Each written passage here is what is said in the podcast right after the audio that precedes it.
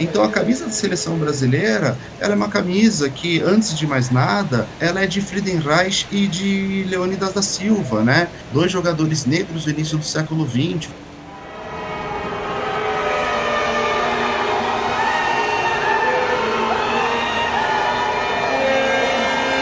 é que o padrão FIFA hoje é um projeto de cidade, ele é um projeto de disputa, de cidade, que direciona investimentos, né?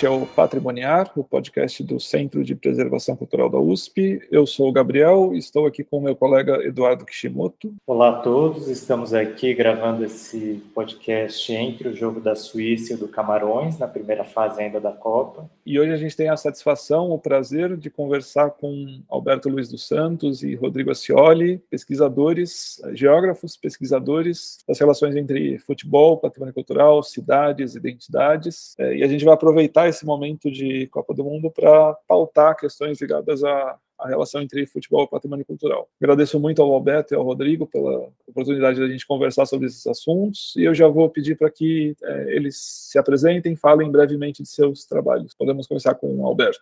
Olá, todos e todas. Uh, Eduardo, Gabriel, Rodrigo, prazer estar aqui nessa conversa com vocês, receber esse convite do Centro de Preservação uh, Cultural da USP, universidade a qual eu concluí uh, o meu doutorado recentemente no ano de 2021.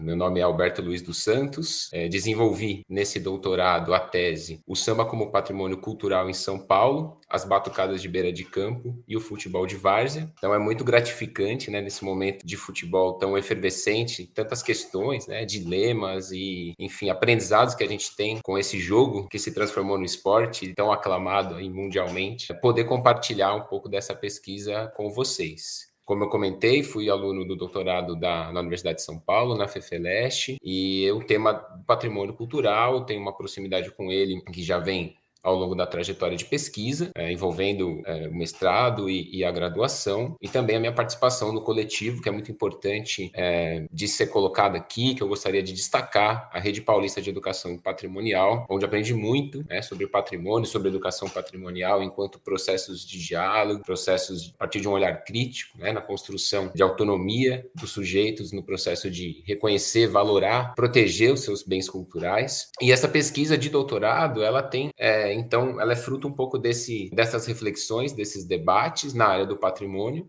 é? O samba de São Paulo ele foi reconhecido como patrimônio imaterial da cidade no ano de 2013 pelo Compresp, né, o órgão de preservação municipal. Inclusive, esse registro vai ser revisto no ano que vem, né, segundo a normativa, dez anos depois. E eu passei a refletir, então, é, sobre a realização do samba, uma expressão cultural ao qual tem muito apreço, participação, envolvimento também. Isso me motivou bastante. E também uma trajetória não só de pesquisa, mas uma vivência junto à minha família, muito mais na infância e adolescência do que na idade adulta, nos campos de futebol de várzea de São Paulo, sobretudo na zona norte, na zona noroeste da, da metrópole. Fui pensando as sonoridades, a musicalidade, né, o que eu denominei como sonoridades varzianas, o repertório periférico, que se desdobram né, junto aos encontros, a todo o circuito do futebol varziano, tem uma dimensão sonora disso muito potente muitos fazeres musicais e ao longo da pesquisa eu fui percebendo que havia, né, que existe, perdão, uma, uma forma de se fazer samba na beira de campo bastante singular, com muitas décadas aí de realização, denominada de batucada de beira de campo pelos seus próprios realizadores. E como sou da geografia, né, sou da área de geografia urbana, fui percebendo que essas batucadas nos seus repertórios, nas suas formas de tocar os instrumentos, nas suas, enfim, conversas musicais, né, nos comportamentos musicais, elas guardam, né, elas trazem consigo muito da urbanização de São Paulo, da transformação da cidade em metrópole, né, da mobilidade da população, principalmente da população negra. Então, é, eu fui percebendo aí no diálogo entre a área de patrimônio cultural e geografia, desvelando um pouco dessa dimensão tão ampla que são os futebols populares e o futebol de várzea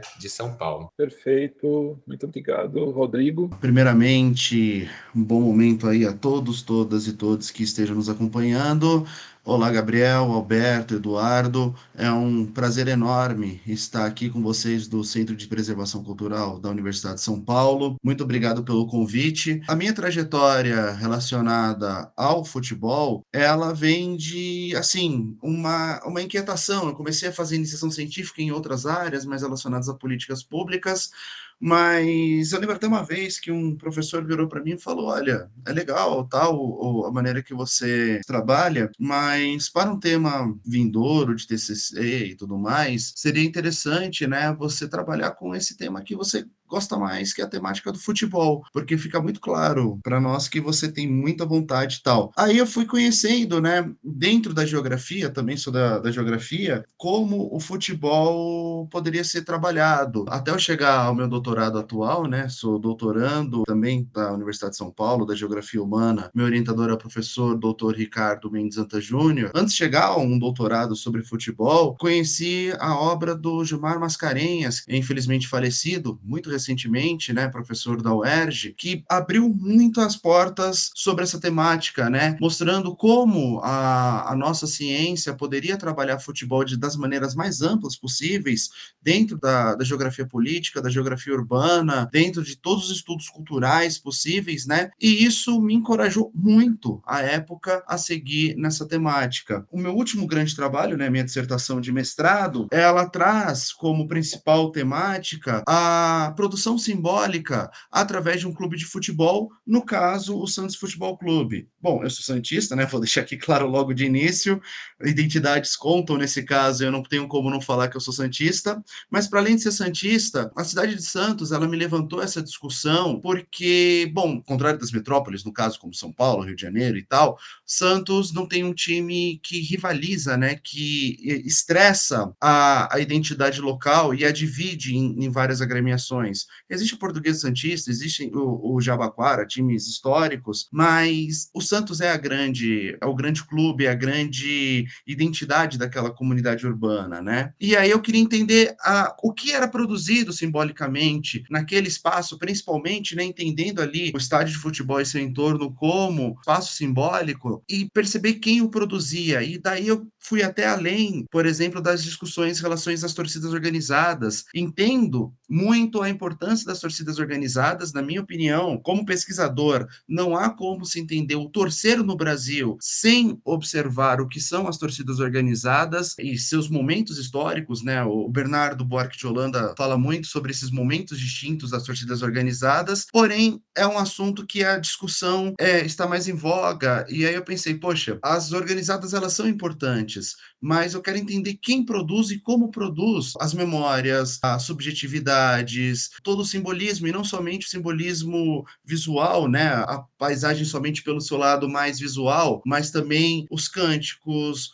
os ritmos, toda tudo, né? Todas as ritualizações possíveis a partir do estádio de futebol e do seu entorno, né? O que, que aquela, aquelas relações de sociabilidade, aquela, o que aquela festa, né? Usando aí a ideia de festa do Lefebvre, do encontro entre pessoas, né? O que ali poderia ser possível de observar. E aí eu percebi na minha pesquisa que não adiantava olhar só para aquele local, eu teria que ir um pouco mais longe, porque a produção simbólica, dentro de uma perspectiva marxista da, da geografia cultural, ela atende também aos interesses da burguesia local. Então eu tive que entender toda a narrativa sobre Santos e os Santos para poder entender o que estava posto ali para a gente estudar. Foi mais ou menos isso. Hoje estou no doutorado, trabalho mais com geografia econômica e futebol, globalização, o mercado de transferência de jogadores, mas no meu mestrado foi isso. Desculpa se eu falei um pouco demais. Não, tranquilo, muito obrigado. Queria começar com a, com a coisa do campo de várzea, ou não necessariamente de várzea, né? Enfim, esses campos periféricos que são vou aqui dizer autoconstruídos, não sei se é a melhor maneira de se referir a eles, mas a partir, sobretudo, daquela coisa que é muito anedótica, né, que a, gente pensa quando acontecem é, ocupações, entre aspas, irregulares, pessoas tendem a otimizar a ocupação dos espaços, enfim, todo o espaço tem, tende a ser ocupado, mas a área do campo, em geral, é uma área sagrada, né? Ninguém mexe, ela é uma área sagrada, é a área onde acontece futebol e acontece uma série de outras coisas, quer dizer, é uma área que tem um, uma dimensão de praça pública. Enfim, Alberto, eu queria que você falasse um pouco sobre esse lugar, esse que ele é do futebol, mas também ele transcende, né? Nossa, Gabriel, muito interessante você usar essa expressão, né? O campo de futebol como uma área sagrada, a despeito do modo, né? Enfim, dos conteúdos no qual a produção do espaço se deu, se é um bairro regularizado, né? Loteado, se é uma ocupação né? Se é uma ocupação com diferentes aí, níveis de regularização ou não. E como essas áreas sagradas elas estiveram presentes ao longo da urbanização de São Paulo, e arrisco dizer que certamente isso foi marcante em todo o Brasil, né? sobretudo nas maiores cidades. Dialogando também com a contribuição do Rodrigo, como a geografia se insere nessa seara, e foi um aprendizado muito valioso com a professora Simone Sifone, que, que me orientou nessa pesquisa de doutorado, pensar que todas essas ritualizações, enfim, tudo isso que esses conteúdos que nós mencionamos do futebol, é toda essa potência, ele precisa do seu locus de realização. Não é meramente pensar no lugar como um substrato material, uma concretude que é palco das coisas, não é? Esses lugares, esses campos sagrados no meio de favelas, por exemplo, é? ou que permanecem ameaçados constantemente pela especulação imobiliária nos bairros de elite, esses não são meramente palcos, né? eles são frutos de um processo coletivo. Eu gosto de chamar isso, também dialogando aqui novamente com, com o Rodrigo, do futebol como obra. Né? Eu acabei desenvolvendo, dialogando com a Simone, essa ideia. Né? Então, é o futebol, é o jogo dos pés que ele é, antes de tudo, viabilizado a partir dos esforços coletivos com as mãos. Né? Ele é autoconstruído, sim, né? O dinheiro para arrecadação, enfim, toda a trama política de patrocínios, de arrecadações, é? de ocupações do espaço mesmo, isso ao longo do século XX, foi um processo, enfim, que demandou muito trabalho, organização popular de bairro, periférica mais recentemente, não é? Os campos de futebol de várzea que permanecem em São Paulo mesmo aqueles que hoje fazem parte de uma estrutura vinculada à prefeitura municipal através da Secretaria Municipal de Esportes, né, que são os CDCs, os centros esportivos, eles em algum momento, salvo exceções, evidentemente, mas em algum momento eles passaram por esse processo, e eu vou enfatizar, é sagrado, essa ritualização né, de viabilizar o jogo. E a gente já comentou aqui que a viabilização desse jogo, 11 contra 11 ali, né, 11 para cada lado, bairros em disputa, ela foi impulsionando múltiplas referências culturais no âmbito do torcer, das, enfim, musical, a, a forma como as pessoas se alimentam, as formas como as pessoas se divertem, se encontram eles são muito significativos. Gabriel, concluindo aqui essa reflexão sobre o campo de futebol de Várzea como um lugar, né, vindo da resistência das pessoas, é, foi muito significativo no momento da pesquisa, que me vem em mente agora, lidar com a ideia do fim do futebol de Várzea. Na seara de estudos do futebol, e principalmente dos futebols populares, do futebol amador, é muito recorrente essa ideia, né? Os campos estão diminuindo, o futebol de Várzea corre o risco de acabar, inclusive existe uma luta política pela preservação de campos via instituições de proteção ao patrimônio. Mas tudo bem, os campos estão acabando realmente, né? E aí foi interessante pensar geograficamente, né, a, a Vars em São Paulo, entender que sem dúvida nenhuma, toda uma pressão imobiliária, o processo de reprodução do espaço, a partir da década de 70, a cidade transformada em metrópole, ela vai pressionar os antigos vazios urbanos e os campos vão deixar de existir é, por aquisições privadas, por já serem privados, até mesmo por estruturas públicas, né, hospitais, escolas, tudo mais. Agora, a cidade de São Paulo, ela é, um, ela é muito pulsante no processo de urbanização que segue um padrão periférico, como amplamente se discutiu na geografia urbana e outras áreas também. E essas periferias que não são, não, não têm uma evolução, digamos, previsível, né, linear, como se fossem conjuntos circulares que vão crescendo gradativamente. Não, isso é super incerto, é fruto de ocupações e tudo mais, é fruto de processos de especulação também nas periferias. E aí eu fui olhar para esses loteamentos mais novos, sobretudo no extremo da Zona Norte, né, na Zona Noroeste, distrito de Anhanguera, distrito de Perus, distrito do Jaraguá, principalmente, Pirituba. E quando eu fazia a sobreposição dos croquis ali, né, das imagens de satélite, das ortofotos, eu percebia que quando surgia um novo loteamento, existiam alguns campos de futebol ali, certamente autoconstruídos. Parte deles eu pude comprovar em campo, né, fazendo entrevista, indo até lá. mas a, a maioria, evidentemente, não pude fazer essa comprovação. Novamente, fazia a sobreposição de camadas periódicas aí de imagens de satélites, esses campos ou deixavam de existir ou se transformavam em parques. E à medida que esses novos é, loteamentos surgiam, quando eu passava, por exemplo, a uma outra área, né, dessa cobertura aí pelo, pelo sensoriamento remoto, pela imagem de satélite, essa tendência ela se manteve. Dá para dizer que sim, os campos diminuíram, no entanto, a força do futebol de várzea ela é maior ainda naqueles campos que restaram. Então, os campos dos antigos bairros populares, eles de fato diminuíram. Mas os que restaram tem jogo das seis da manhã de um sábado até as seis da tarde de um domingo. Isso não é exagero feriados, dias de semana à noite. E nas periferias? Nas periferias, a autoconstrução de campos, ela permanece. Pelo menos dentro de um recorte, eu pude perceber que ela, ela, ela segue, né? Então eu acho que, enfim, resumindo, é muito feliz essa, essa ideia de pensar isso como um lugar sagrado, um lugar significativo, um lugar que precisa de proteção, inclusive de instituições de proteção ao patrimônio, porque muitas formas de sociabilidade, né, vínculos de bairro, se dão nesses campinhos aí que quando nós olhamos uma área, uma centralidade, né, de um bairro popular, sempre eles estão por ali. Muito legal isso que o Roberto falou, e eu queria fazer uma ponte com a pesquisa do Rodrigo, porque acho que tem claramente uma tensão né, entre essa prática né, e essa vivência do futebol, desses campos autoconstruídos, desse ambiente coletivo, dessa organização comunitária, e que passa, num momento como esse, agora que a gente está vivendo da Copa, pela apropriação dessas imagens, né, seja por fabricantes de cervejas, seja enfim, por anúncios publicitários de todo tipo, para se vender e se encapsular como um produto, né? E a pesquisa do Rodrigo fala muito nessa manipulação, né? Aí é muito interessante, né? A gente pensar nessas questões do, das diferenças, então, das áreas, né, onde a gente tem novas ocupações, a chegada de novas populações, né, na, nas franjas urbanas da, da cidade, né?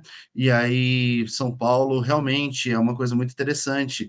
Uh, você observa que quando surge algum novo loteamento, pequeno núcleo ali, né, de, de moradias, você nota também que um, um campinho de futebol normalmente surge. Então, uh, em Santos, na, em boa parte da cidade, você não tem, é, por exemplo, uma força tão grande do, dos times de várzea, do futebol de várzea, porque basicamente a especulação imobiliária nessa área da cidade acabou com tudo. Tipo, você tem muitos poucos espaços que não sejam a praia.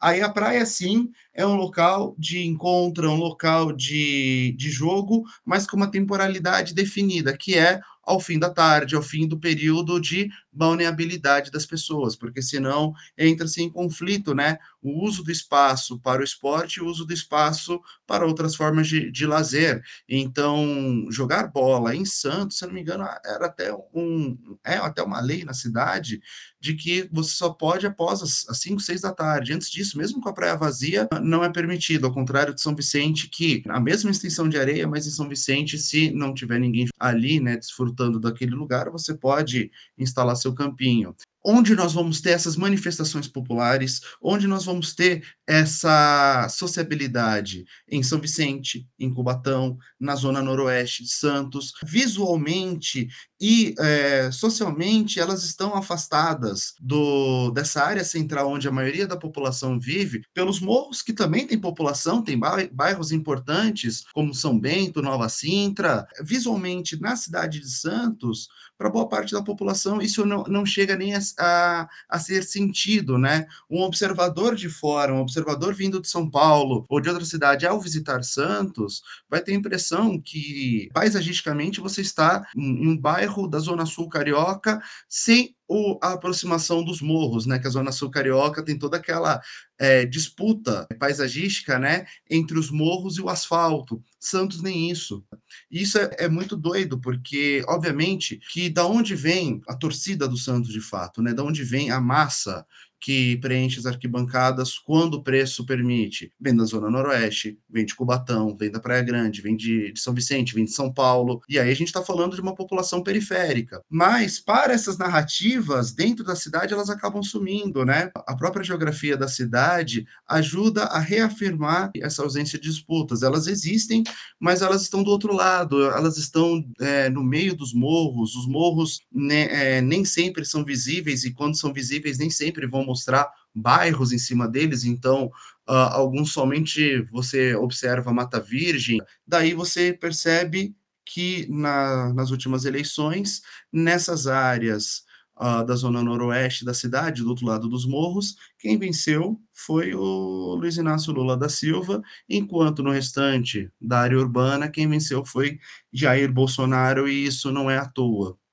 Eu queria que vocês falassem um pouco sobre é, esses traços materiais do futebol, assim, esses signos, essa espécie, de, essa espécie dessa cultura visual e dessa cultura material que ela se espalha pela cidade, seja naquilo que tem de explícito, de, de, de evidente, mas também seja naquilo que tem de, de tentativa de construção desse espaço dominante, de, homogêneo. Enfim. Bom, pensar essa, essa materialidade, e Gabriel, acredito que, que a sua questão também mobilize assim toda uma dimensão estética, né? Bandeiras, né?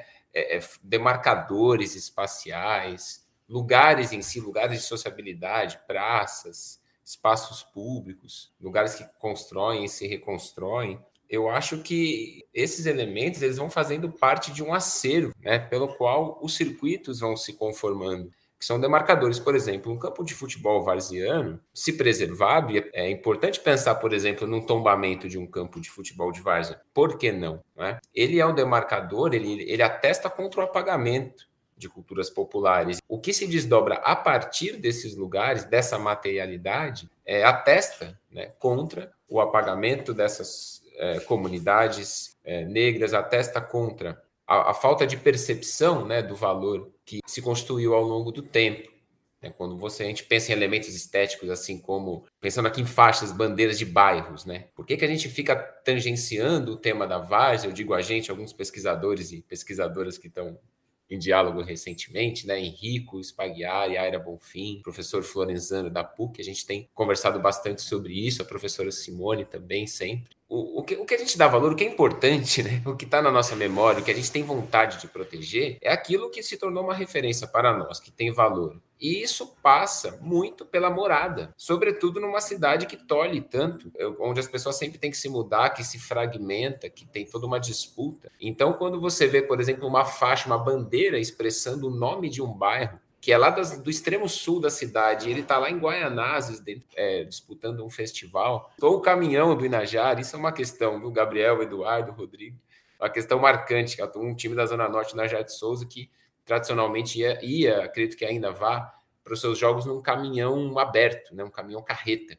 E as pessoas vão em cima do caminhão fazendo festa. Eu não sei se a, a, ideia da materialidade era exatamente essa, Gabriel, mas eu acho que é uma materialidade, essa paisagem de um circuito isso me vem em mente agora, se é que dá para falar disso, é a paisagem de uma rede, de uma teia, de um circuito, que tem seus pontos materiais talvez mais representativos de fato nos campos de futebol, mas que é, ela tem toda essa dimensão estética, imóvel, que vão dando significado, né? né? Quando o Eduardo comenta dessa apropriação, essa captura das imagens do fute, dos futebols populares, né? Futebol de mulheres, do futebol varziano, do futebol na praia, do futebol na rua, essa coisa do campinho, né, que as grandes empresas elas usam como slogan nesse momento apelativo para vender o futebol como uma mercadoria.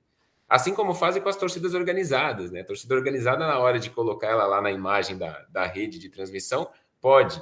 E quando é, para outras políticas públicas, não pode. E essa captura, é, fiquei pensando, Eduardo, na dialética disso, de processos que se, que se desdobram na várzea de São Paulo. Tem alguns campeonatos, a várzea ela vai se constituindo em alguns, é, algumas competições, torneios, eles são mais representativos, assim, né, em termos de patrocínios e redes que eles mobilizam. Então aí você tem uma captura, de certo modo, invertida em relação àquilo que você colocou, que é a captura das imagens do futebol espetáculo. Então tem a Champions League da Várzea, por exemplo, né? Copa Paione, muito conhecida, que vai trazer essa imagem, essa representação do futebol espetáculo para, para a Várzea, trazendo muitas vezes tensões, lógicas econômicas que é, nem sempre dialogam com, a, com os vínculos que os times tinham. Então foi interessante te ouvir, e porque eu acho que a fala do Rodrigo foi muito expressiva nesse sentido, né? A popularização do futebol, ela traz uma dupla dimensão, né? Ela traz o devir, ela traz os possíveis, o que, que nós podemos pensar enquanto uma sociedade mais democrática, de pensar desigualdades do ponto de vista racial, de gênero, social, a partir do futebol. E a popularização ela também traz o inverso, né, que é o espetáculo. O espetáculo ele se vale da popularização para conseguir se realizar. Talvez, Gabriel, desses elementos também materiais que você mencionou. E aí é preciso uma consciência política disso, né? É preciso também entender. Eu vinha falando isso com meu afilhado de 12 anos, como ele brinca de bola, ele treina porque ele tem essa, esse objetivo né, de ser jogador, faz parte de formação de base, brinca na rua, conhece plenamente o futebol europeu. Então, como está sempre sendo tangenciado né, essa dimensão da prática e da representação no, no futebol brasileiro e acredito que mundial. Você vai ali naquele joguinho, né, no, na praça, na rua, ou mesmo na educação física, e você vira e fala, ah, eu sou o, sei lá, eu sou o Messi, aí outro vira e fala, ah, eu sou o Cristiano Ronaldo, sou o Neymar, e aí você, na infância, né, brinca até mesmo dessa teatralização possível infantil em relação aos grandes ídolos, às grandes competições. Realmente é o que você disse, né? Essa captura invertida do, do, do futebol espetáculo, que rola a todo momento, porque é uma forma de, às vezes, brincalhona, ou às vezes realmente trazendo uma certa uma, uma certa seriedade, trazer é, a valorização que aquilo merece, porque no final das contas, nós, como pessoas, participantes de, de jogos, né, nós não vamos disputar uma Copa do Mundo, nós não vamos disputar uma Champions League, uma final de Libertadores da América, mas dá para nós, naquele momento do nosso campeonato, daquele churrasco de final de ano, para a gente aquilo ali ser a nossa Copa do Mundo, ser a nossa Libertadores, o nosso Brasileirão.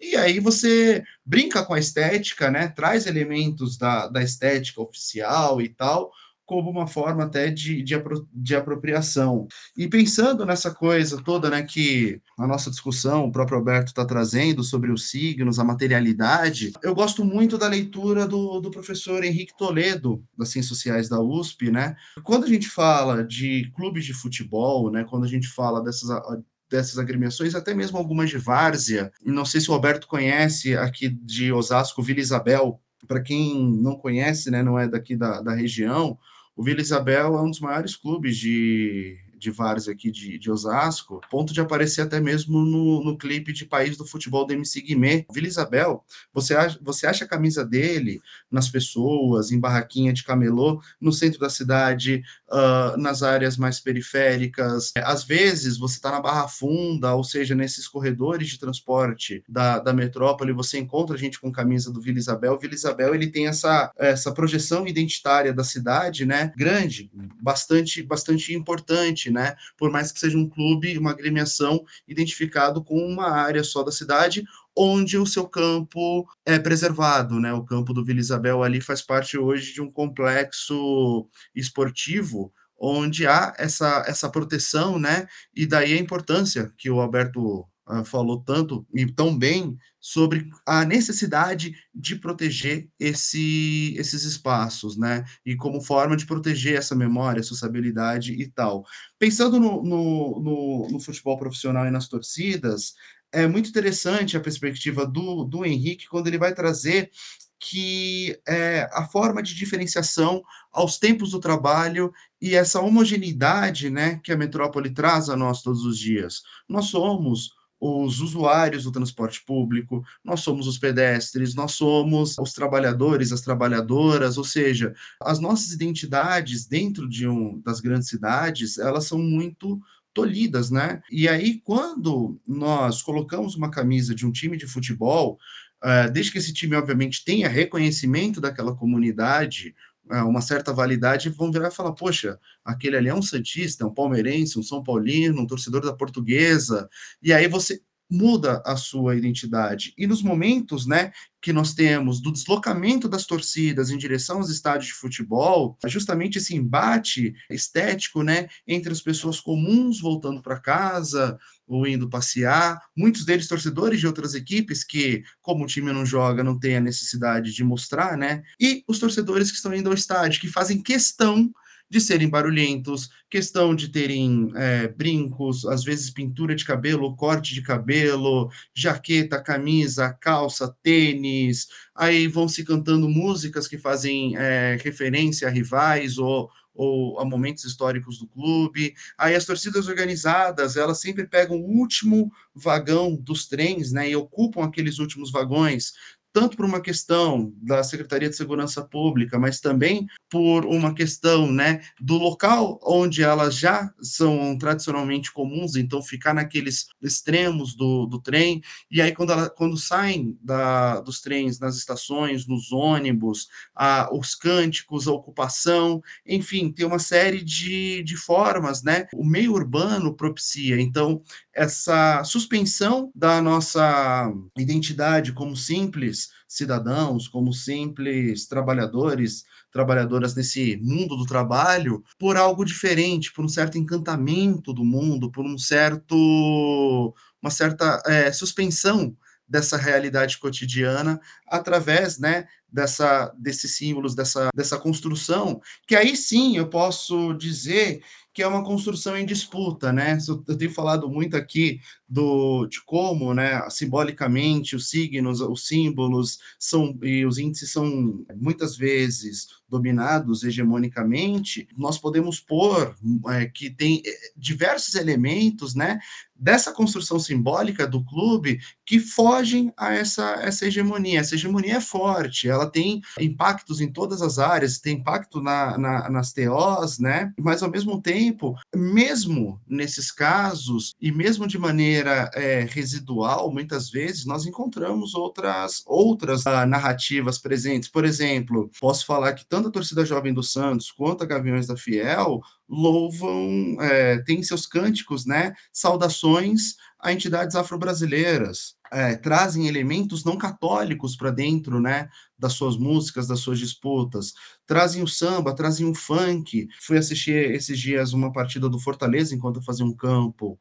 por lá, a torcida do Fortaleza ela tem um, um, uso muito grande de elementos de funk, é muito interessante isso. Então, uma cultura periférica totalmente hostilizada nos grandes centros, né, por mais que renda muito, né, para as grandes gravadoras e tal, ainda assim é bastante perseguida, tem uma certa marginalização, toda a perseguição aos bailes funks, e aí se traz isso para dentro do estádio de futebol. E no estádio de futebol acaba abarcando uma, uma população que não iria, né, aderir a isso se não fosse por aquele momento do jogo, por aquele momento de cântico, a própria equipe aí ganha toda uma série de gestualidades, de hit rítmica, uma série de coisas que se tornam parte né, desse patrimônio da torcida. Então, essa materialidade né, dos signos, da construção do futebol, também posso pôr aqui que há sim uma disputa, e essa disputa muitas vezes tem ali nos seus meandros, na sua construção periférica, mudanças em relação àquilo que a elite, né, a burguesia, gostaria de controlar totalmente. Esse controle não é total. Eu acho que isso é interessante.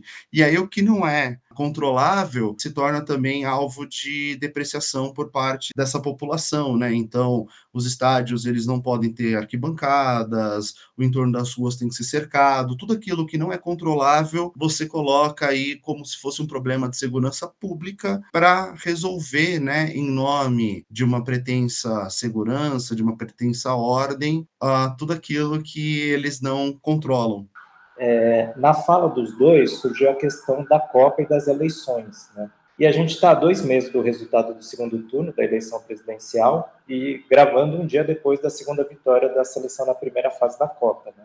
Então é inevitável a gente abordar a questão da apropriação da camisa da seleção brasileira por esse segmento da sociedade que é, clama para si o símbolo do patriotismo, né? E isso, em teoria, em detrimento de outro grupo que não seria, né? não seria patriótico. E esse grupo, ironicamente, está na fala de vocês, mais identificado com a parte da sociedade que vocês conectam com a palavra resistência, ou seja, com uma vivência mais direta e menos intermediada pelo capital com o futebol. Né? Então, eu queria que vocês comentassem um pouco essa situação que a gente está vivendo nesse momento. Bom, eu estou tomando aqui a liberdade de iniciar, mas Rodrigo, fique sempre super à vontade, assim, super à vontade é, para, para a gente tecer aqui um diálogo. Uh, Eduardo, é uma questão que inevitavelmente eu tenho refletido, é, pensado sobre ela todo esse período, né, passado, todo o desgaste que foi a eleição e que demandou trabalho, demandou envolvimento para que a gente conseguisse, enfim, manter, nos manter equilibrados e, e, ter uma atitude né, progressista em relação às pessoas que convivem com a gente. Acho que isso mais do que propriamente o processo de campanha, que ó, óbvio também foi importante, né, mas tentar manter assim laços de, do, do, que seriam princípios né, de uma sociedade humanista, de uma sociedade democrática que, que se respeita. E nos depararmos com essa popularização de um processo, Eduardo, que eu vejo de apropriação realmente dos símbolos, que ele não dá para dizer que ele é recente, porque isso já borbulhou na história do Brasil em outros momentos, né, sobretudo na ditadura. No entanto, ele é recente da forma, né, e com os conteúdos que ele está, que ele, que ele se deu. Foi muito, é, por exemplo, muito marcante perceber essa questão de colocar a bandeira do Brasil na porta de casa para representar a candidatura do Jair Bolsonaro e a, o apoio das pessoas que assim o fizeram, a qual eu não me incluo de modo algum. E como essas bandeiras elas começaram a sair de cena justamente quando a Copa começou. Esse movimento foi muito interessante porque você começa a perceber algumas nuances de legitimidade nessa disputa, que é, olha, aquela bandeira que representava o, o segmento bolsonarista saiu. E algumas mais tímidas estão surgindo, né? Foi muito pulverizado aí nas redes sociais um, um, meme, uma fotografia que era uma bandeira do Brasil com os dizeres é para a Copa. Né? Então eu entendo, Eduardo, que é um processo muito complexo, ele está em curso, sobretudo porque a violência bolsonarista também está em curso, né? E, e é um, algo a ser compreendido para ser enfrentado coletivamente. E diante de um, de um certo desentendimento, o futebol tem isso, né? Veneno, remédio, como é o título do livro do, do José Miguel Snick. O futebol tem essa coisa do mistério, ele tem essa coisa da surpresa, que ela tá no jogo, ela tá no momento que você domina a bola, isso está acontecendo. Sempre, né? É daquilo que que pode contrariar toda e qualquer lógica. Então, eu entendo que essa disputa pela camisa, camisa, da seleção brasileira, pelo torcer pela seleção, ele vai se dar a cada jogo da Copa do Mundo, a cada posicionamento, sim, dos jogadores, não é? Porque isso constrói uma reflexão e uma identidade torcedora, não é? Não é possível pensar no, no momento aí das redes sociais, no momento que um, um Twitter, uma tweetada faz tanta diferença na nossa sociedade, não dá para pensar que é só futebol, que é só o que a pessoa desempenha lá no campo, a comissão técnica. Né? Então eu acho que é um processo em curso. Cada desdobramento disso, ele vai apontar os rumos dessa disputa. Eu sendo bastante sincero aqui, eu já me peguei muitos momentos buscando um distanciamento, entendendo esse jogo de perde-ganha como um jogo perdido, de busca por novos símbolos. No entanto, eu vejo um movimento interessante é, que vem do torcer, né? Porque o torcer ele, ele se sobrepõe, ele, ele inverte, né? Novamente algumas lógicas prévias, mexe com os afetos, mexe com a memória e pode sim ser um processo de ressignificação e democratização, né?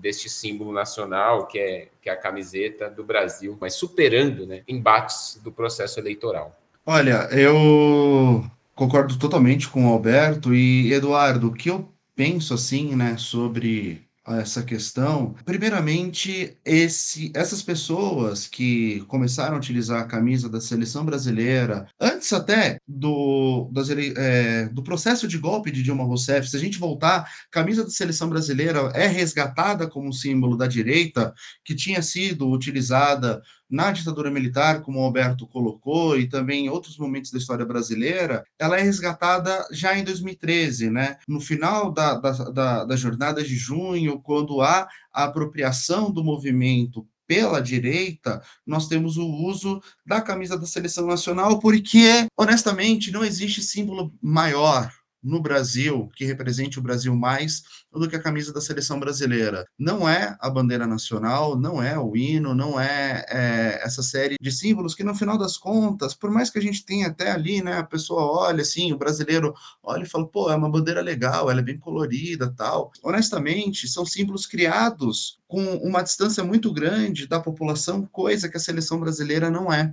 Eu acho que é, é, esse é o ponto fundamental, né? Obviamente que dentro do sistema FIFA, dentro de um sistema associativo, seja ele de qual, de qual esporte for, é, nós estamos falando de uma atividade privada, de entidades privadas com as suas intencionalidades. E a CBF tem as, as intencionalidades dela e do grupo que a, que a dirige dentro do território brasileiro, com as federações estaduais, os clubes, e daí as suas relações com a Comembol e com a FIFA. Porém, uma das coisas que eles sabem muito bem e nunca podem dormir sem, sem lembrá-lo, é que a seleção não existe sem o povo brasileiro, ela não existe sem o torcedor, ela não existe sem a prática constante do futebol no, no Brasil. E daí até essas apropriações que rolam né, em Copa do Mundo ou em material esportivo, por exemplo, a seleção brasileira usou por muito tempo o slogan de nascido para jogar futebol, né? E isso ah, claramente é uma apropriação do futebol jogado em outras lógicas que não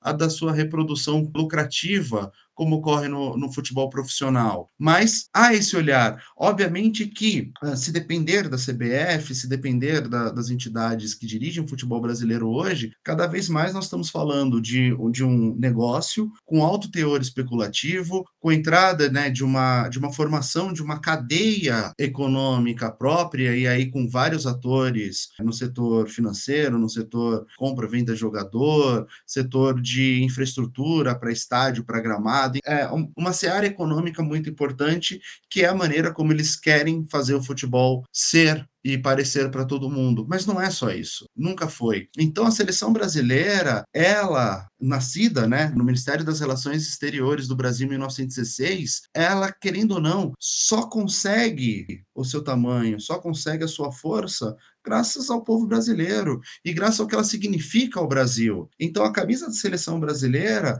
ela é uma camisa que antes de mais nada, ela é de Friedenreich e de Leônidas da Silva, né? Dois jogadores negros do início do século XX, Friedenreich, o primeiro grande ídolo, né, no, no, estado de São Paulo, um dos primeiros grandes nomes do futebol brasileiro, El Tigre, como era chamado. Depois nós temos Pelé, nós temos Garrincha, nós temos a geração de 82, que é uma geração que usa né, a seleção brasileira para trazer o samba como Júnior, para trazer a democracia como Sócrates. Ou seja, a camisa da seleção é uma construção constante. Obviamente que dentro dessa construção constante você tem toda uma série de valores e de, de interesses das empresas que estão ali envolvidas, inclusive da, da federação. Mas o que eu acho muito interessante é que o, quem vai manifestar na Paulista em 2013, em 2014, 2015, 2016, até o ano atual, não conhece a história da seleção brasileira. Porque no Brasil tem um efeito muito interessante que, por mais que se torça pelo Brasil ser campeão do mundo, há um afastamento muito grande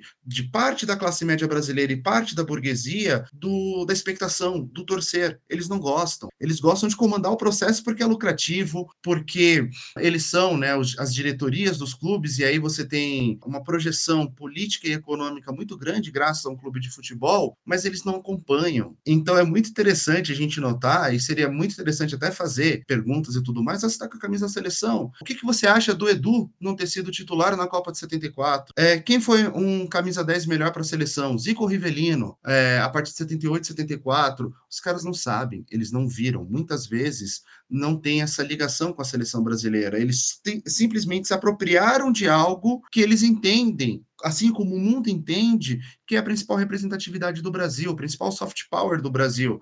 A gente teve nessa Copa do Mundo agora notícias de briga em Bangladesh entre torcedores da seleção brasileira e torcedores da seleção argentina, e não havia um argentino ou brasileiro envolvido. Teve um, um, um fio do, do, do Twitter, né, mostrando a reação de gols do Brasil nessa Copa em vários países pobres do mundo, né? E aí Jamaica, Haiti, países asiáticos, da América do Sul, da África, a seleção brasileira ela tem essa representatividade. Você dá uma camisa da seleção brasileira para alguém no exterior é um ato de bom gosto. Não à toa, quando um presidente brasileiro vai presentear outro presidente, né? Normalmente você leva uma camisa da seleção brasileira com a, o, o número 10, que é outro símbolo brasileiro muito forte, construído, né? Desde a figura do Pelé, e aí o nome do presidente ali, porque a camisa 10 da seleção brasileira, aquilo representa o, o Brasil de uma forma que as outras coisas não, não representam. Então eles tentaram trazer isso para si e conseguiram, né? Muitas vezes as pessoas ficaram com ranço, ficaram com um, um, era difícil. Eu fiz campanha dois meses e era difícil olhar pessoas com camisa da seleção brasileira. E aí vem a Copa do Mundo e vem essa possibilidade da gente conseguir trazer esse símbolo de volta a nós. Então, eu mesmo aqui em casa tenho bandeira, tenho bandeirinha dentro de casa, sempre uso a camisa amarela da seleção brasileira, tenho azul também, uso azul, mas eu, eu entendo que agora as coisas voltaram um pouquinho para o seu limite, porque basicamente quem ainda está na porta de quartel está até contra o, a seleção brasileira, né? Está até contra a existência da Copa, porque segundo eles desmobiliza. O Eduardo Bolsonaro apareceu ontem no jogo do Brasil a recepção da imagem dele lá no Catar foi extremamente negativa nos grupos de extrema direita do Brasil, porque segundo eles os caras estão em resistência aqui no Brasil, parando estrada na porta de quartel e o filho do presidente foi é, ver a Copa do Mundo e deixou eles a ver navios. Então é tão interessante que no momento que a seleção brasileira precisa, né, da sua torcida, quem resgata a camisa é a população brasileira. E aí muitas vezes a população de esquerda. Nós temos o Lula usando a camisa da seleção brasileira frequentemente. Nós temos o, os principais nomes de PSOL, de PCdoB, de, de todos os partidos da, da esquerda brasileira trazendo de volta a camisa da seleção brasileira e isso arrefecendo, né? Hoje você anda na rua, você vê alguém com camisa da seleção, não dá, não dá para saber em que ela votou. Talvez dependendo do bairro, talvez dependendo do tipo de carro, ou se está na porta de um quartel. Mas se não for isso, se for no centro do, do, do Rio de Janeiro, no centro de Salvador, de Belém, ou mesmo de São Paulo, não dá para saber mais. A camisa é muito maior do que esses caras e eu diria até que é muito maior até do que a nossa bandeira. A bandeira eu acho mais difícil de disputar até no final das contas do que a camisa da seleção brasileira. Tinha ficado uma pergunta sobre essa conformação que existe, né, da prática e da vivência do futebol dentro desses parâmetros que são impostos pelos interesses do capital, da espetacularização mesmo do futebol, que aqui quando teve a Copa que acabou criando aquele termo famoso, né, que é o padrão FIFA, né, que é um padrão assim do turista vir para cá e não querer se deparar com é, nada que seja estranho a ele, né, e portanto acabar não vivenciando, né, a cultura local, né, seja o acarajé, seja o churrasquinho, seja as coisas que a gente está acostumado, né, então é, e se isso é uma coisa a se lamentar, por outro lado, esse choque né, com as pessoas que vêm de fora, no caso de Catar agora, está é, tá aparecendo essa questão é, em relação à homossexualidade, né? Como o Catar vê essa questão e como essas pessoas que vêm de fora é, empurram um pouquinho, e talvez isso tenha efeitos mais para frente, né? Empurram a sociedade do Catar a repensar, né? essa questão. O que eu penso sobre isso, né? Eu acho que a gente pode voltar aqui a algumas questões bem importantes do professor Milton Santos sobre a globalização, né? O Milton vai falar que a globalização, esse processo iniciado aí no final do, dos anos 80, relacionado, né, às novas técnicas de comunicação, de é, as novas técnicas de, de, transporte, deslocamento de pessoas, capital, mercadorias, ela pode ser entendida como uma fábula naquela ideia de aldeia global e também como forma de perversidade e de possibilidade. Eu acho que aqui nós temos justamente né, a, o turismo, ele tem essa, essa questão, da, as redes de turismo internacional, elas são pautadas né, nessa, nessa tríade, porque você se, é, finge, né, tem uma ideia da, daquele lugar e a ideia que é vendida é uma ideia extremamente estéril, é uma, é uma, é uma ideia extremamente higienizada daquele lugar, Tanto que, se vocês notarem no Catar, tem áreas que vocês vão perceber nas cidades que tem placas, né, separando as rodovias das áreas periféricas. O que aconteceu no Brasil também, da Copa do Mundo, né, o que acontece no Brasil do Rodoanel, onde você tem aquelas, aqueles muros para impedir visualmente de você enxergar a, a periferia, né, apartando, e aí você coloca grafite nos muros, deixa eles bem bonitos e tal, para tornar aquela, aquilo mais palatável. Então, sim, o padrão FIFA, né, principalmente pensado dentro da área próxima dos estádios, a gente tem que lembrar que a FIFA ela tinha controle durante o período de jogo de mais de 100, 200 metros daquela área do entorno do estádio. E ali só podiam seus patrocinadores, os seus vendedores, muitas vezes, é, além dos moradores, só entrava, adentrava ali quem tinha o ingresso, os vendedores locais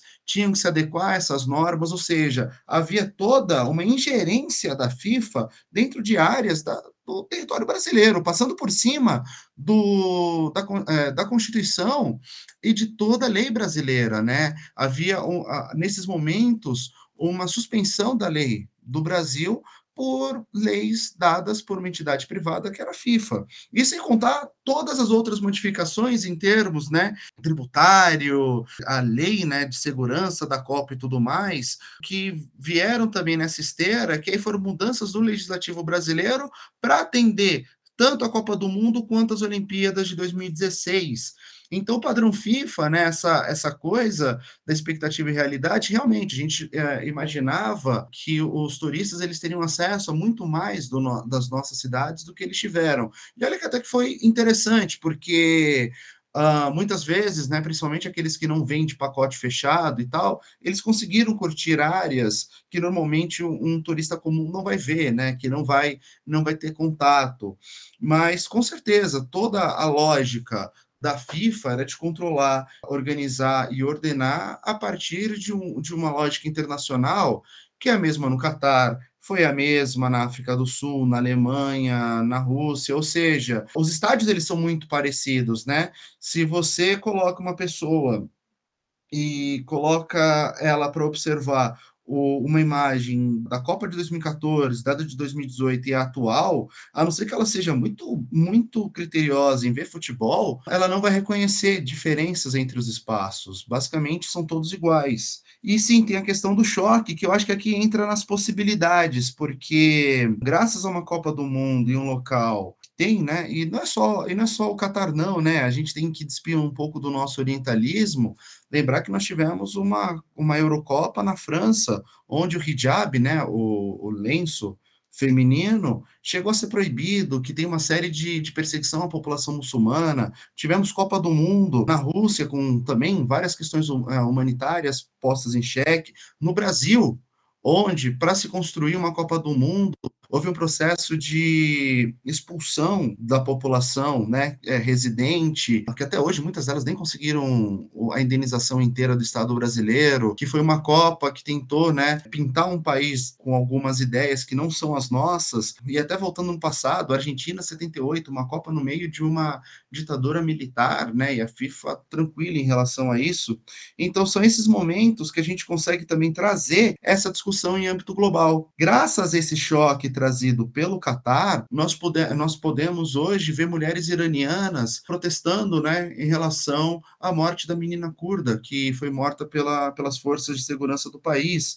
Nós temos toda a questão da, da mulher, o que, que é a mulher no Catar, o que são os LGBTQIas no Catar, o que é o Catar, né? Porque também nós temos uma visão de, de Oriente extremamente deturpada e, e preconceituosa. E aí a gente também pode trazer essas discussões para a nossa própria sociedade, né? Tá, mas o Catar é aquilo lá. E o Brasil é o quê? Em relação à sua população negra, à sua população indígena, às suas mulheres. Ah, mas a mulher no Catar não pode, ser, não pode sair sozinha. Pode ser. E no Brasil, uma mulher pode sair à noite sozinha, desacompanhada, sem que use um carro, por exemplo? É seguro para ela? É viável? Então a gente traz essas discussões também, e aí a gente cria, né, essa globalização como possibilidade de pensar os problemas em conjunto da humanidade, né? Outra coisa que eu acho que a Copa devia chocar mais e não está chocando é a questão do uso de ar-condicionado nesses estádios. Imagina o gasto energético que está sendo para manter estádios com ar-condicionado funcionando durante 90, 200 minutos direto, a ponto de trazer frio aos jogadores e pessoas que estão assistindo. Então, o gasto energético disso tudo, os custos, será que é isso que nós queremos como humanidade dos nossos países, dos nossos eventos? Ou será que seria possível uma outra Copa do Mundo que os gastos fossem menores, que pudesse promover ao invés da reafirmação da, das opressões, mais novas formas de liberdade, o valor dos ingressos, né, depois que a Copa vai embora, porque os nossos estádios, realmente, Eduardo, o valor dos ingressos ele se torna abusivo, né? Uma arena, por exemplo, a do Corinthians, e aqui eu falo do Corinthians porque é o que eu mais visitei pós-Copa, principalmente por conta de eventos, tem lá jogo da seleção feminina e tal. Cara, para que você faz um banheiro inteiramente de mármore? Para quê? Ah, nós estamos em São Paulo.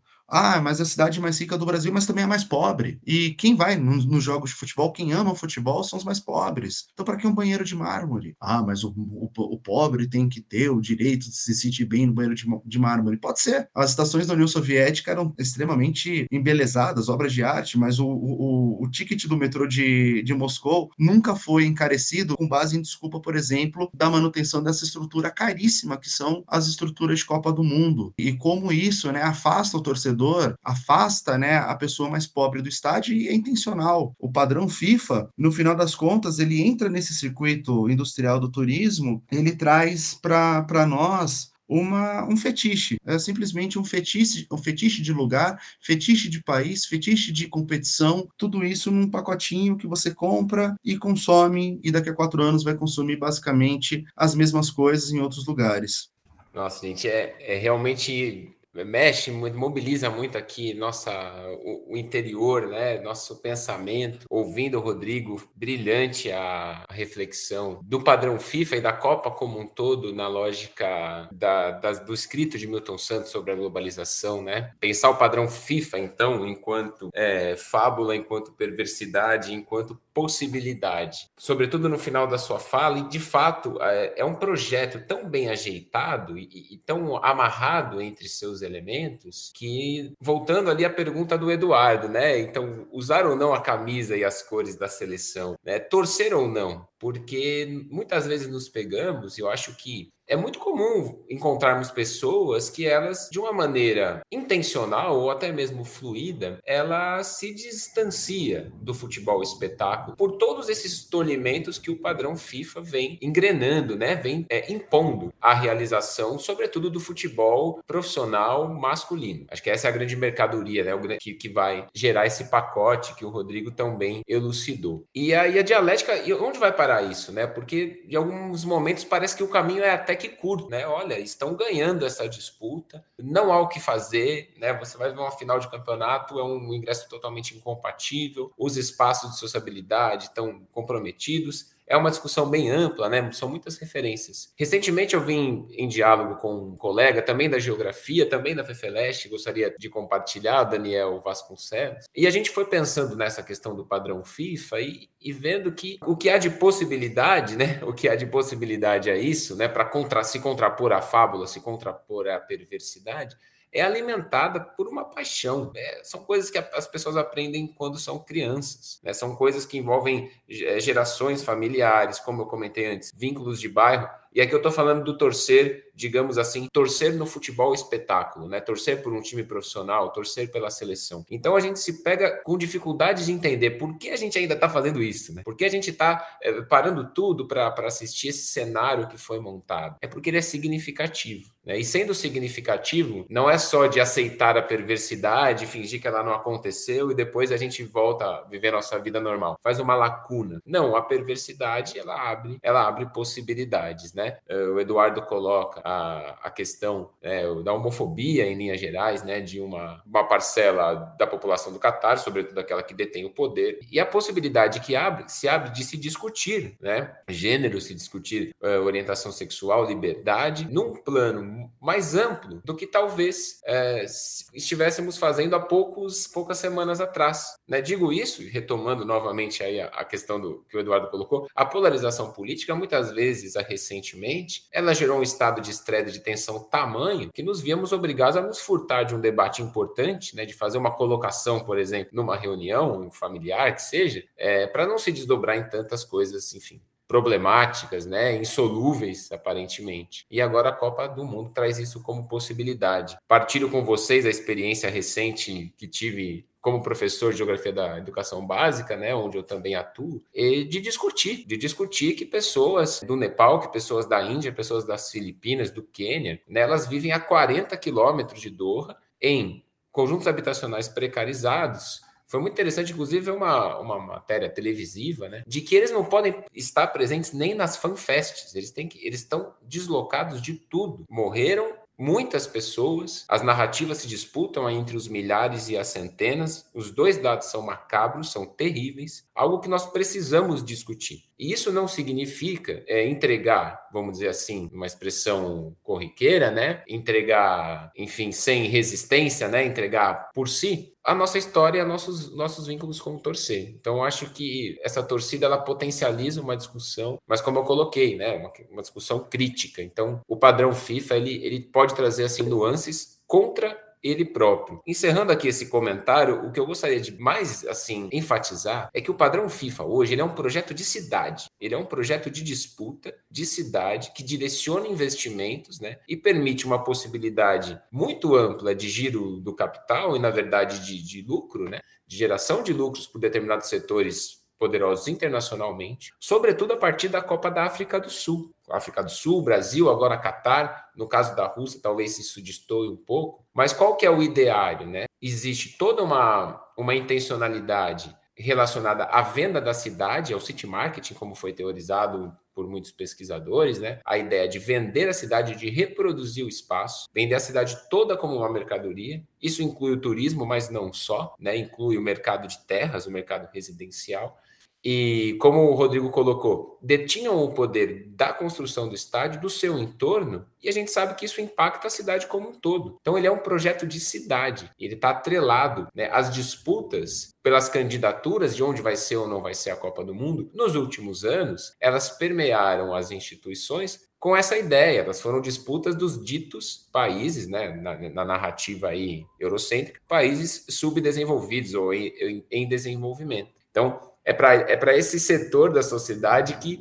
os olhos né, do capital internacional olharam via Copa do Mundo. Especulação imobiliária, controle, dominação territorial sobre grandes áreas urbanas, o que implica em um sem número de problemáticas, a qual aqui não vale a pena se alongar. Né? Então, se o projeto da FIFA já foi, como o Rodrigo comentou, muitas vezes colocar aí panos quentes, ser omisso né, diante de ditaduras, por exemplo, se o projeto da FIFA, atrelado né, com instituições do mundo ocidental, ele sempre foi avesso né, à mobilização social, né, às organizações, vamos dizer, progressistas e de esquerda, então, naquele momento da década de 70, era interessante esse grande evento na Argentina. E veja como o padrão era totalmente outro. É o que o Gilmar Mascarenhas, inclusive, vai chamar em alguns, algumas obras de estádios fordistas. Né? São os grandes estádios com amplos setores populares. Isso estava atrelado a uma ideia de Copa do Mundo, de querer sediar a Copa do Mundo. Né? Estádios para cima de 100 mil pessoas. Isso fez parte da disputa do Brasil pela candidatura lá na década de 50. E grandes estados amparados pelo poder público, muitas vezes, porque a ideia era quanto mais cheio, melhor.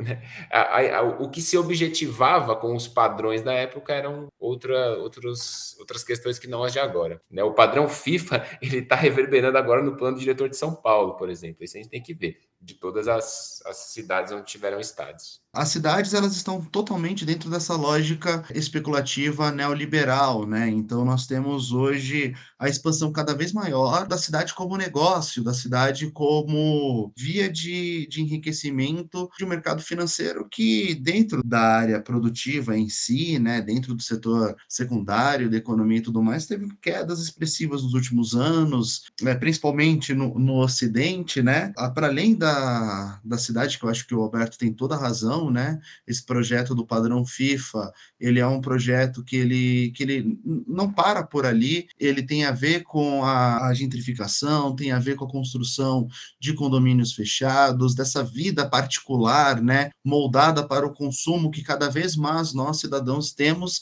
em relação à vivência da cidade, né? O que eu gostaria de, de trazer é que dentro disso tudo, o futebol ele se tornou um dos principais meios de é, propaganda e de aceitação da, da temática neoliberal. Ah, o futebol ele é uma grande escola para o torcedor é, das necessidades é, do neoliberais né, que existem. Por quê? Porque desde o início dos anos 90 houve um aumento muito grande da concorrência entre os clubes de futebol por conta da abertura de mercado, da, da maioria do aumento né, das transferências de jogadores, e aí quem trabalha com dólar, com euro, tem uma vantagem em relação a quem não trabalha, as desigualdades aumentam, a Europa Ocidental se torna uma centralidade muito grande, e o que acontece cada vez mais é, você precisa de ter muito dinheiro para formar um bom time, e hoje não é somente bom time de 11 jogadores, são 20, 30, porque os campeonatos hoje, eles também favorecem de maneira intencional aquele time que não contrata só 11 bons jogadores, mas que tem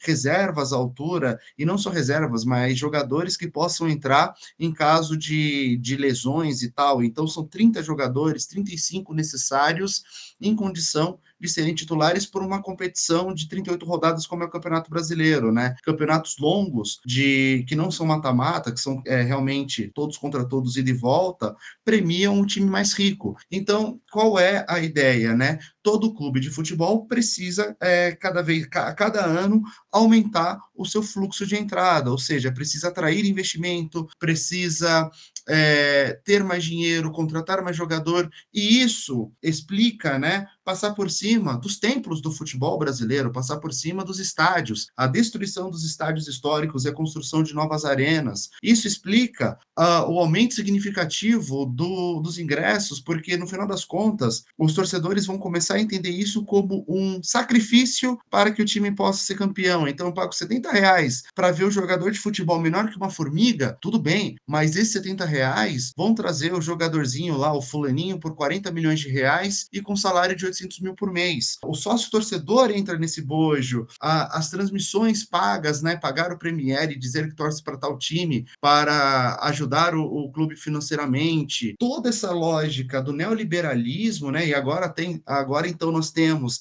a a venda, né, a privatização, não no sentido mais comum de uma privatização, mas tornar a sociedade, a, associações esportivas sem fins lucrativos, né, que são os clubes de futebol brasileiros, em entidades privadas e empresas privadas de capital aberto, né? Agora a SAF do futebol. O futebol, uh, os torcedores hoje, por exemplo, de times que em dificuldade financeira, Cruzeiro, Botafogo, Vasco, eles fizeram festa para que o clube fosse vendido, para que a torcida perdesse a voz em relação ao conselho é, gestor do clube, né? Uma voz pequena, uma voz de poucos sócios, mas na visão atual do futebol, para incrementar o investimento, para incrementar as possibilidades de ser campeão, vale a pena se perder a autonomia política possível para que o clube consiga ganhar mais dinheiro, desculpa. Ou seja, em tudo no futebol, você abre mão para que aquilo se torne mais rentável. E aí os estádios, toda essa lógica das arenas e tal, entra nesse bojo. A Copa do Mundo é em volta disso também, né? Então, o futebol, é, eu adorei que o Alberto trouxe a, a ideia, né, do, do, do Gilmar, do, do estádio Fordista. Hoje nós temos um estádio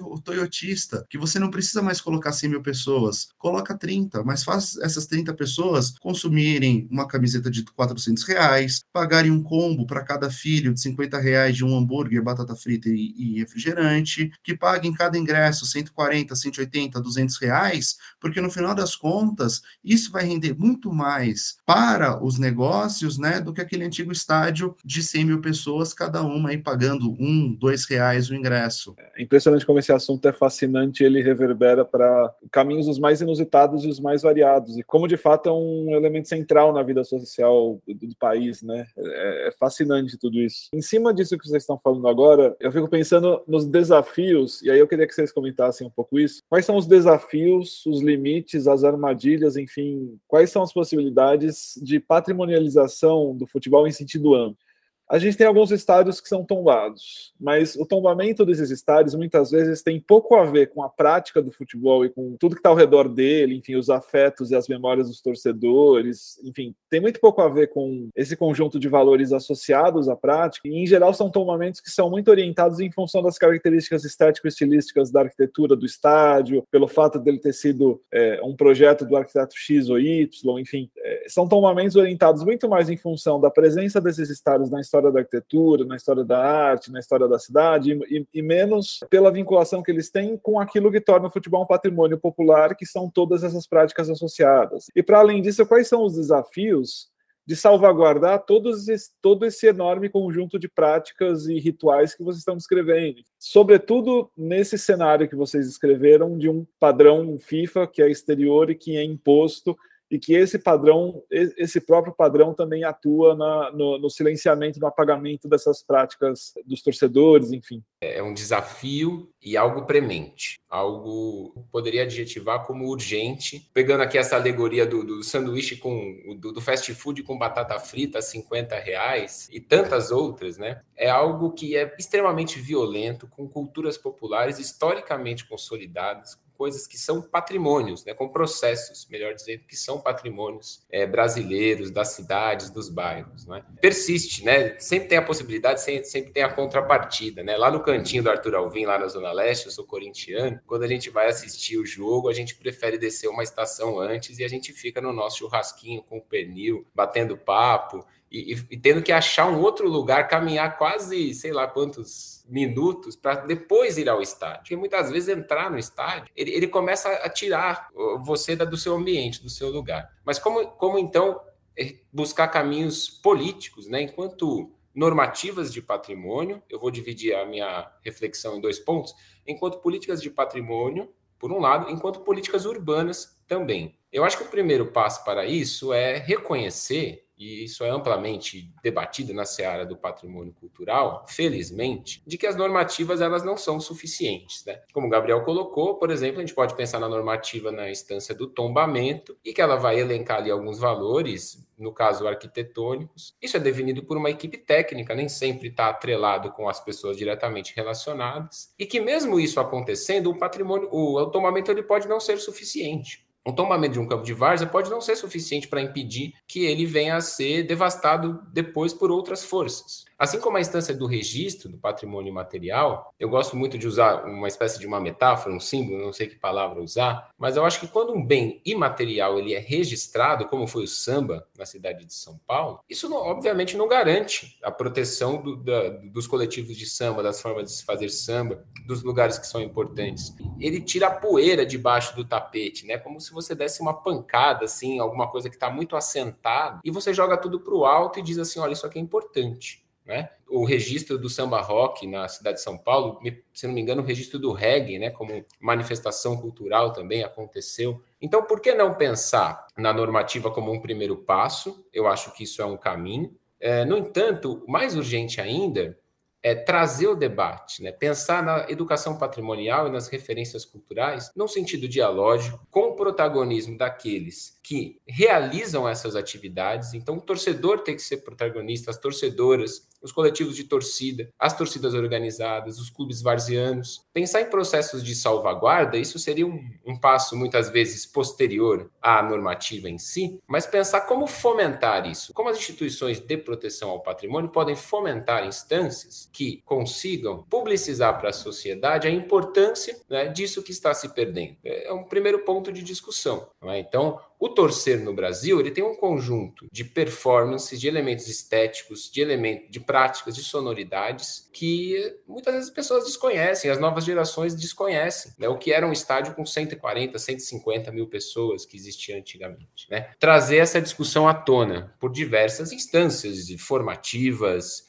é, inclusive é essa que estamos fazendo agora. Voltando ao ponto da normativa, trazendo aqui alguns exemplos relacionados ao, ao futebol de várzea de São Paulo. Né? Não é novidade é, no futebol de várzea como um patrimônio, né? esse processo foi muito marcante na década de 90, com o tombamento do Parque do Povo, né? uma equipe de pesquisadores que se dedicou a conhecer o futebol de várzea que se realizava ali, era um conjunto grande de campos de futebol, todo um arranjo, e isso foi valorizado como um elemento para o tombamento do Parque do Povo, e depois isso se desdobrou em diversos processos que, infelizmente, acabaram por tolher esses campos, né? Mas essa discussão aconteceu, ela é importante. E ela é importante que se mantenha, né? O caso do Campo de Marte, na zona norte de São Paulo, ele é bastante emblemático também. São seis campos atualmente, né? uma disputa histórica, um embrólio judicial entre União e Cidade de São Paulo, de quem é o terreno, diversos anúncios né, de mudança do uso, que os campos vão ter que sair, vai virar museu, vai virar parque. Eu até peço desculpa porque esse processo ele é tão pulsante que eu não sei exatamente em qual momento isso está agora. Né? Me parece que a Prefeitura atual de São Paulo já anuncia aí um processo de intervenções, mas o que prevalece disso é que há uma cultura política entre varzianas e varzianos, nos últimos anos, pela preservação desses campos. Aconteceu algumas declarações, né? Isso já na instância mais legislativa, de você declarar como patrimônio, mas ela não tem uma efetividade de normativa, né? No entanto, aconteceu esse processo, foi declarado como patrimônio. Mais recentemente, né, num processo relacionado ao Santa Marina Atlético Clube, é um dos mais antigos varzianos de São Paulo, é, de 1913, né? E localizado junto à antiga fábrica Santa Marina, hoje propriedade de uma empresa internacional chamada Sangoban. Houve o processo aí de reintegração, né, de que esse campo teria que sair dali, né, a empresa buscava a posse total do terreno e destituir todo um histórico, né, de relações que aconteceu ali. E através de uma ação civil pública, o Ministério Público olhou não entre várias possibilidades que existiam e existem, né, de manter o Santa Marina ali, ela olhou pela via do patrimônio, né? então buscou um diálogo com as instituições normativas, de modo que fossem levantados todos os argumentos né, passíveis de, de uma possível patrimonialização, de uma proteção, a partir, enfim, de pesquisas, né, de equipes de pesquisa. Felizmente, eu pude participar desse processo, uma, uma pesquisa foi coordenada por Henrico Spaghiari. Então, nós olhamos para isso, mas não para o Santa Marina de uma maneira, digamos, recortada, né, deslocada, autonomizada. Essa é a ênfase que eu gostaria de dar. Nós olhamos para o futebol de, São, de Várzea de São Paulo buscando um mapeamento amplo. Nós buscamos alguns pontos nodais, Zona Leste, Zona Norte, Zona Sul, que expressam a potência da Várzea enquanto um patrimônio. Isso foi dividido em algumas categorias gerais. Então, o campo e a sua história, como ele foi autoconstruído, como ele se mantém. Os acervos, né? Na Várzea de São Paulo tem muito acervo. Tem muitas pessoas que fazem coleções é, enfim, de fardamentos, de troféus, de, de fotografias. É, o Museu do Futebol, inclusive com, com a pesquisadora Aira Bonfim, foi, entre outras equipes, né, foi mobilizador disso durante um bom tempo, segue sendo. Então você vê que as periferias, eu tive a oportunidade de conhecer um pessoal da Brasilândia, né, o Museu da Varza Paulo Carioca, coordenado por Valdemar, são pessoas que saem de casa em casa pedindo foto, né, para valorizar aquele espaço, para deixar isso marcante. E além dos acervos, os eventos. No campo de futebol de Vars, ele tem eventos de futebol, campeonatos, copas, festivais, mas eles têm baile, eles têm baile de samba rock, eles têm shows, eles têm processos formativos, eles atuaram marcantemente na, durante a pandemia, por exemplo, no âmbito da solidariedade, né, para angariar recursos. Então, nós fizemos esse esforço de trazer isso à tona, com uma maneira de legitimar a permanência do Santa Marina, mas de trazer isso para um olhar amplo para a cidade de São Paulo, nessas redes. Então, buscando uma síntese de tudo que eu, que eu disse, as normativas são importantes. Elas podem trazer a discussão à tona, mas o mais importante mesmo é criar mecanismos de salvaguarda para que isso se mantenha. E de uma maneira bem breve, dizendo sobre a política urbana. Comentei antes, o padrão FIFA é um projeto de cidade. A gente precisa democratizar, a gente precisa ser resistente, né? É, atuar nas brechas do que há de, de participação democrática aí nos planos diretores, né? de modo que o estrago feito pelo padrão FIFA possa ser amenizado com políticas democráticas progressivas, né, em avanço. E isso é um entendimento que talvez possa gerar uma polêmica e muitos não partilhem, mas evitar que isso aconteça novamente. É como o Rodrigo falou, os clubes querem isso. Né? Eles querem transformar seus estados em arenas, eles querem muitas vezes virar as costas para um passado de patrimônios importantes dos seus clubes em prol dos títulos, em prol do dinheiro. Só que isso precisa ser regulamentado pela sociedade, não é só o clube diretamente interessado ou a possível SAF, né? ou as possíveis construtoras que vão mexer na obra ali. É, é preciso que a gente preze né, pela regulamentação da cidade no qual esses grandes em, empreendimentos vão se colocar. Então, são dois caminhos simultâneos e colocar isso realmente em, em debate, né? É, muitas vezes, isso passei por muitas vezes isso durante a pesquisa, de se questionar né, o valor de, nas ciências humanas e na geografia, olhar para o futebol de várzea, qual é a importância de uma resenha com churrasco que dezena, meia dúzia de pessoas fazem no, no, domingo de manhã. Mas isso é muito significativo na cidade do capital, na cidade do consumo, do cotidiano programado. Então, é, trazer isso à tona, Gabriel, eu acho que é o primeiro passo. E aí ter corpo, ter corpo realmente coletivo para buscar as normativas.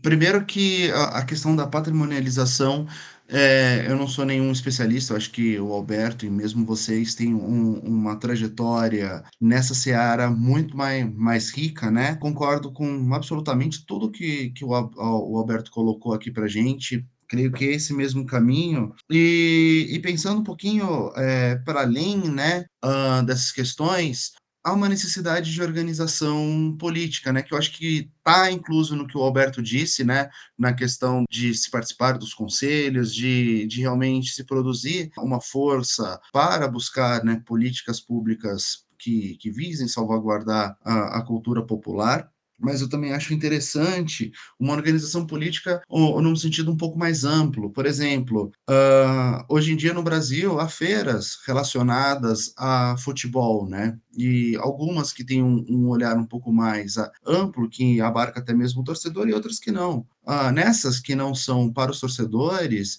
os agentes econômicos, eles ficam muito, muito, muito à vontade para falar quais são suas intenções em relação às cidades, em relação aos clubes, em relação à participação dos próprios torcedores e tudo mais e não há participação da, por exemplo, da, dos torcedores, né? Os torcedores, eles, eles simplesmente ficam alijados desse tipo de discussão.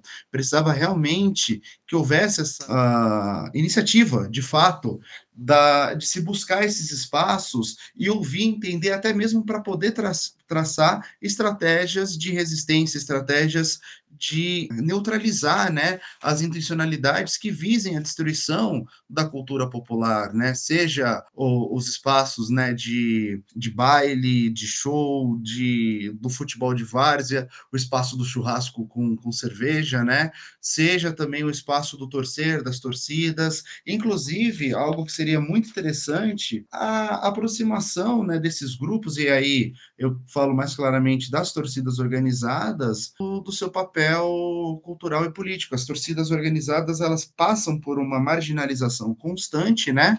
Uma idealização, porque ou a torcida organizada é posta como vulgar, como é, bandida, como violenta, ou se coloca ela simplesmente num pedestal de grande resistência contra todos os males da humanidade. Obviamente que uh, não é nenhuma coisa nem outra, são espaços extremamente amplos, que agregam a juventude, tanto masculina quanto feminina, né? E dali se surgem várias coisas, surge escola de samba, surge projeto social, surge é, a torcida em si, quem vai cuidar de material, quem vai pintar material, quem vai fazer isso, quem vai fazer aquilo, uma série de coisas. Aproximar esses grupos, né, marginalizados, ajudaria bastante, porque quando você empodera esses grupos e traz para eles também, obviamente, responsabilidades que a sociedade tem que apontar o, os limites, né, o, as possibilidades e limites de cada coisa, nós temos visões é, diferentes né, daquelas que são de quem tem o poder. E a mesma coisa creio que deve ser para os clubes de várzea, sejam para todas as outras coisas na nossa cidade. O, o olhar para o, o estádio de futebol, né, ele é um olhar que mesmo quando ele é uma iniciativa uma iniciativa feita por agentes privados, ele tem cons consequências públicas muito grandes, né? Tem um autor, o Gaffney, que ele, que ele fala que todo estádio ele é um quase public, ou seja, quase público. Por quê? Porque ele tem uma sempre, né, mesmo sendo privado, ele vai ter uma, um, uma série de efeitos públicos muito grandes no espaço ao redor.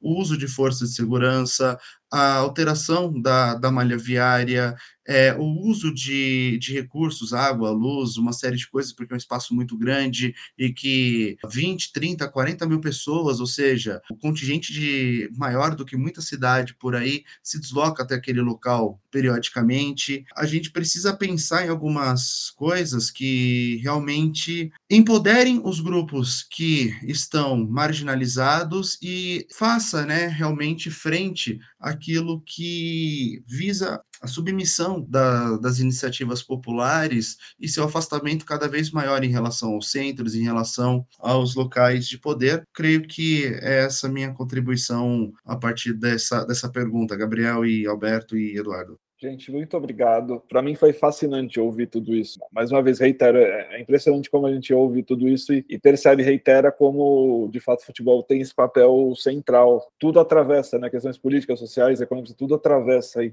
a, além das questões de identidade e memória, que não são caras. Quero agradecer imensamente a presença de todos. É um privilégio poder estar na universidade pública, onde conhecimento com essa qualidade é produzido. Enfim, e fica o convite também para vocês, se quiserem falar algum canal de contato com vocês, enfim.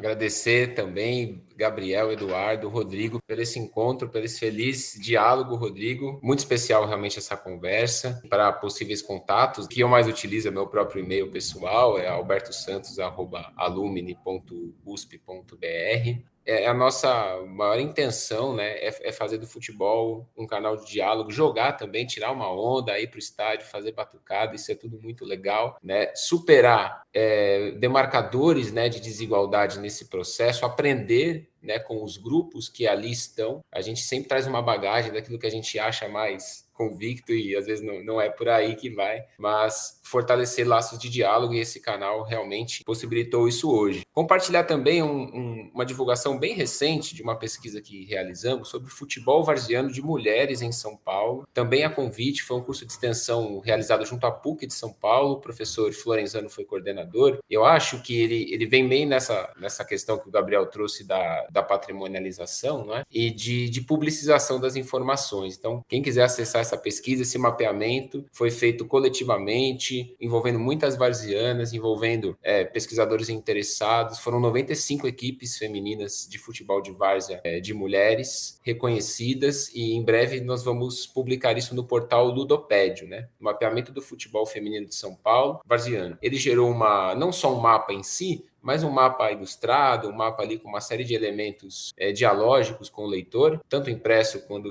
quanto virtual, que traça um perfil social dessas equipes femininas, os principais dilemas, os principais entraves. Enfim, eu acho que o meu agradecimento ele vai no sentido, vai por aí. Gabriel, Eduardo, CPC e Rodrigo, né, de possibilitar o diálogo e, e, a gente ampliar o conhecimento sobre essas questões tão importantes aí do, do cotidiano é, contemporâneo. Obrigado mesmo. Realmente, parabéns ao CPC pelo, pelo podcast. Eu acho uma maneira de divulgação atual extremamente relevante, né? Tem crescido cada vez mais como uma mídia alternativa e em um país onde nós temos né, tantos problemas para divulgação científica, onde a divulgação científica, no sentido mais amplo possível, é bastante contrariada, é bastante posta sob é, desconfiança ou até mesmo tentativas de deslegitimar né, toda iniciativa para que nós tenhamos essa divulgação é essencial. Então, esse espaço aqui de vocês, Eduardo, Gabriel, todo o pessoal do CPC, é maravilhoso. Eu fiquei realmente feliz com o papo de hoje, né? Maravilhoso poder trocar figurinhas com vocês, com o Alberto. É isso, o futebol ele tem uma, uma dimensão muito maior do que simplesmente né, o torcer, a prática. O esporte em si não é somente né, uma atividade que você realiza em determinado determinado momento, depois aquilo ali não tem significado social nenhum. Não, pelo contrário, tudo tem significado social, até mesmo a palavra esporte, né? O que é o esporte? Quando surgiu? É, quais são a, as intencionalidades do, no seu surgimento? Enfim, todos esses processos históricos e trocar, né? Que o que a gente fez aqui foi uma grande troca, é maravilhoso. Eu realmente estou muito feliz. Espero que para o pessoal que nos ouça também seja uma boa, uma boa conversa, uma boa aventura sonora. Eu, eu também creio que o meu contato mais próximo, né, é o meu, é o meu e-mail, né, de uso pessoal, que é bem simples, rodrigo.almeida.usp.br, né? Então lá vocês me encontram, se precisarem de algum material, se precisarem de alguma coisa, só chegar lá que eu olho todo dia, eu olho com alguma frequência, então nada passa despercebido. É isso. Patrimoniar é uma produção do Centro de Preservação Cultural, um órgão da Pró-Reitoria de Cultura e Extensão Universitária da Universidade de São Paulo. Este programa foi produzido por mim, Gabriel Fernandes, e por Eduardo Kishimoto. A edição é de Eduardo Kishimoto. Acompanhe nossa programação em usp.br/cpc e como CPC USP nas redes sociais.